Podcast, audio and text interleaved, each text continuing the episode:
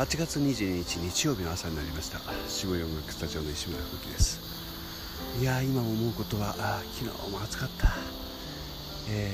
ー、昨日は1人で、えー、教室を占有して、えー、レッスンも少なめで、え企画ものが1個あったりして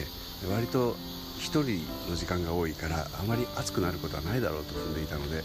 え夕方以降はちょっと、えライブの準備をしようと思って、え備えていたんですけれども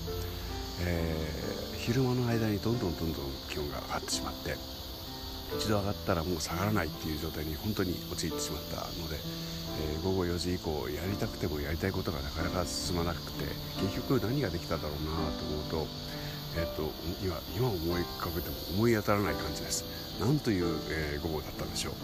えー、ちょっとやはりエアコンの修理というのをこれから検討したいと思います、えー、今日から毎日頑張って準備したいと思います。